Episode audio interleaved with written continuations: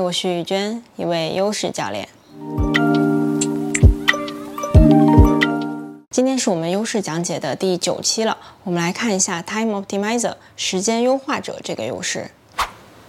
如果这是你第一次看到我的优势讲解小视频，那我在这边所讲解的优势呢，全部来自于 Strength Profile 这份专业的优势测评。这份测评中呢，它一共定义了全部六十个优势。虽然说数量好像听起来非常的多，但是以我自己这一年多作为他们的认证教练接触下来呢，我发现这些优势他们可能有一些之间有相似的地方，但是呢，他们并不打架，他们都是非常独特的不同的优势。这其实也是为什么我很喜欢这份测试的原因，因为当我们可以非常常明确的知道说，原来有这么多种优势，我可以去使用的话，那么我们可以去调整使用的方式啊，或者说这些使用的组合就会变得非常的多，就可以帮助我们非常灵活的、清晰的在不同的生活或者工作场景下去主动调动起自己身上这些不同的优势去做搭配使用。如果你想了解更多关于这份测试或者优势教练相关的其他的内容呢，稍后呢可以去看我之前的节目内容。今天在我们的讲解视频里面呢，希望可以帮助你在接下来的几分钟时间内，就可以初步的帮自己判断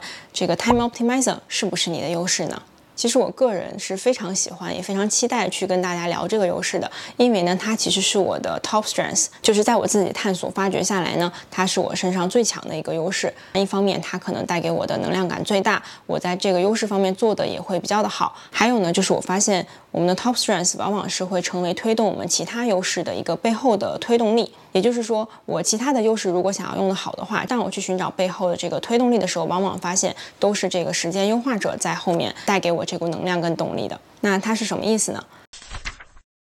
如果你和我一样都有这个天然优势的话呢，那可能就会体现为，首先时间对我们来说非常的珍贵，我们完全不想要去浪费时间，所以呢，你会希望把每一天的时间都过得非常的充实，非常的有效率。不管你在做任何事情的时候，可能你脑中都会有这个想法，就是我怎么样才可以把这件事做得更有效率呢？我怎么样可以在这同一段时间内既做了这件事，又做了另外一件事呢？因为我发现，往往拥有这个优势的人呢，都倾向于除了把自己的每一天的时间塞得很满之外呢。我们还甚至希望在同一段时间内可以做好几件事情。那拿我自己来举例吧，因为这个优势是我非常强的优势，所以我后来去回顾的时候就发现，我好像一直以来都没有办法接受自己纯粹的在休息，就是哪怕是我的休息时间，比如说我去看剧或者跟朋友聊天，我都希望同时我还能达成其他的目标，比如说我去看日剧，那这样同时我可以把日语学好。当我同时可以把这几个目的都达成之后呢，我会非常的有成就感，非常的有能量感，甚至呢，我也意识到。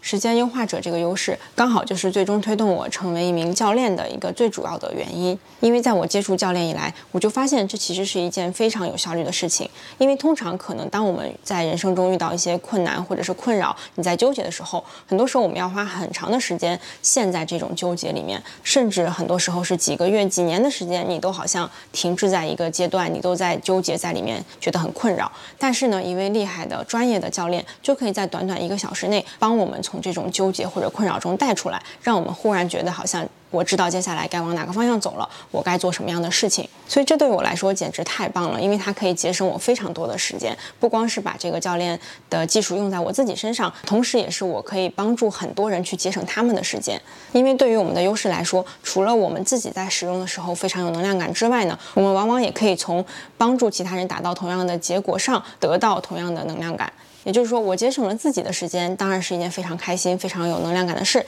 但同时，如果我可以帮助其他人也节省了时间，那对我来说同样是一件非常有能量感的事。因为时间这个东西对我来说非常的重要，我希望所有的时间都不被浪费。但讲到这里呢，我就必须要提一下这个 overuse 用过了的问题，因为作为我自己的 top strength，我也非常清楚的知道，在很多时候我其实有用过的倾向。比如说我刚刚提到，我可能连休息的时间都希望是可以同时做成了好几件不同的事的，那这就会导致我很多时候我没有办法完全的放松，没有办法完全的去休息，我不断的在脑中计算着我怎么样可以把。这接下来的时间过得更充实，塞得更满，长期下来呢，其实是会对我的身体或者精神造成一定的消耗的。所以这也是为什么我一直在提醒大家，一定要格外关注你的 top strength，警惕这种用过了的倾向。那如何去应对我们这个用过了的倾向呢？我一般是推荐大家，你不需要去克制自己不去用这个优势，因为对你来说会是非常难的。毕竟这是你特别喜欢或者特别擅长的一件事情。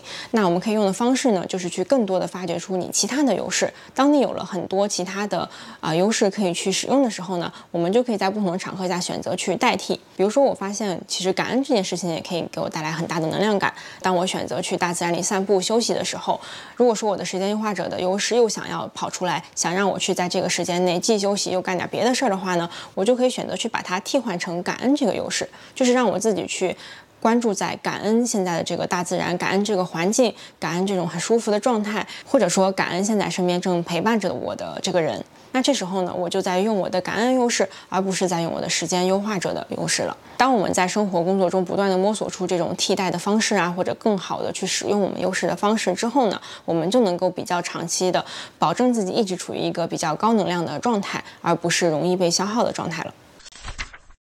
那接下来我们也看一下，如果时间优化者他不是你的天然优势，会是什么样的体现？首先呢，它不代表说你不会善用时间，或者说你没有办法很有效的利用时间。因为我们在讲这个优势的时候，只是单纯去关注做这件事情对你的能量感的影响怎么样。那如果它不是你的天然优势，你可能在听我刚刚讲的这些怎么样节省时间啊，怎么样优化时间这些事情的时候，你会觉得好累啊，为什么要这么做呢？为什么不能放松一点，享受当下就好了呢？那如果你有这样的想法呢，就可能代表这个时间优化者他不是你的天然优势。你的能量感并不会来自于当你把时间最大化的利用之后，那原因呢就有非常多的可能了。比如说，你可能有比较强的计划者的优势，也就是说，你喜欢把时间都提前安排好，安排好之后呢，你可能就不希望自己再临时的塞一些东西，把这个时间给塞满了。又或者说，你有比较强的适应力这样的优势，那可能你会喜欢在每一天的过程中，不管发生什么事情都去适应它，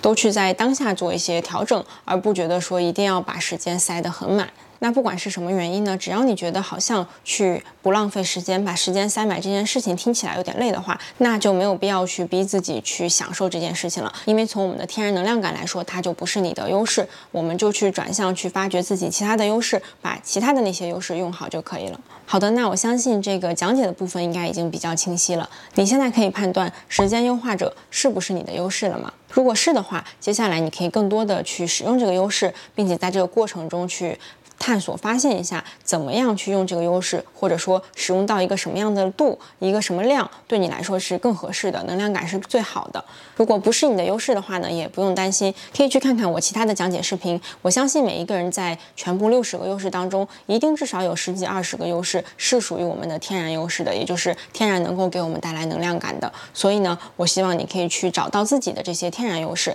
除了看这些小视频之外呢，当然你可以去做这个 Strength Profile 专业的优势测评，然后再加上我们的一对一优势教练咨询，就可以更加准确的帮助自己判断到底哪些是你的优势，到底未来怎么样用好这些优势可以帮助你达成你的人生或者职业方面的目标。那今天对于时间优化者这个优势的讲解呢，就到这里了，我们下期见。